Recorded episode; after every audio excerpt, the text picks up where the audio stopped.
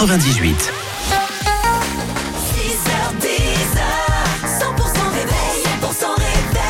Nouvelle journée qui débute avec le 100% réveil. Bienvenue tout le monde, il est 9h. Dans un instant, Scorpions.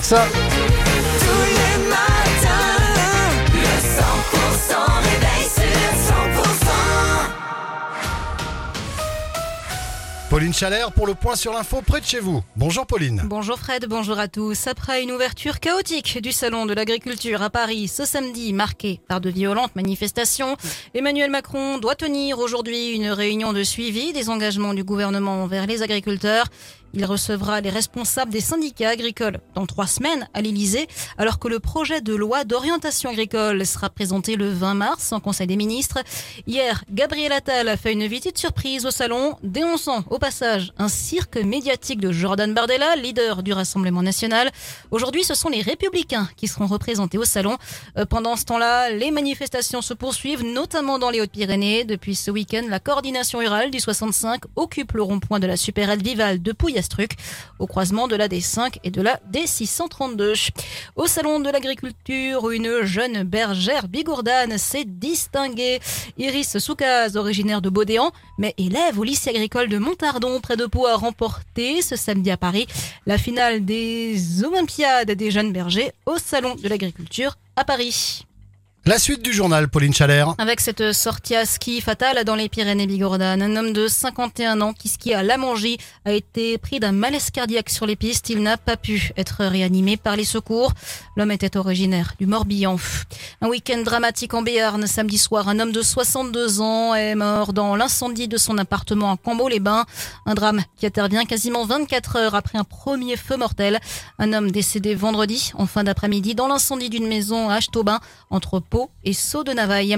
Le tribunal de commerce de Paris doit rendre aujourd'hui sa décision sur le plan de sauvetage du distributeur en difficulté Casino qui a fait l'objet d'avis défavorables des représentants des salariés et du ministère public.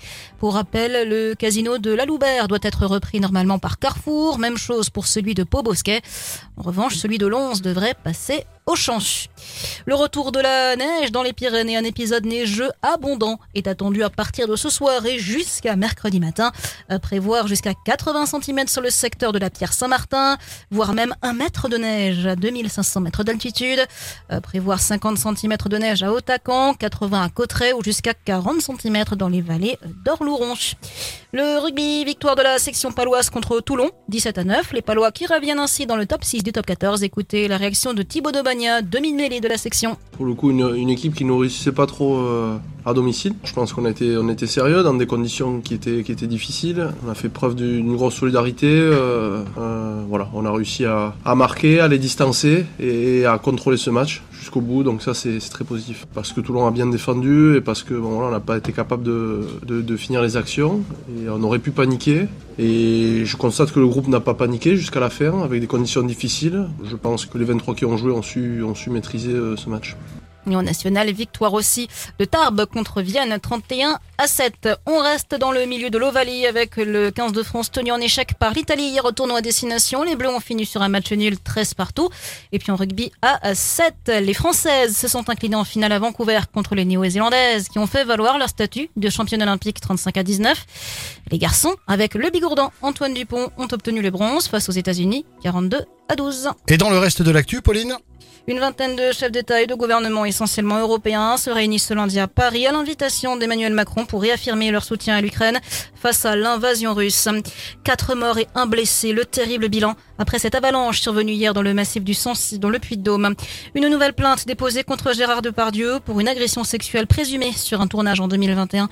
La plaignante est une décoratrice de 53 ans et puis le salon de l'automobile s'ouvre aujourd'hui. Euh, C'est à Genève. C'est la fin de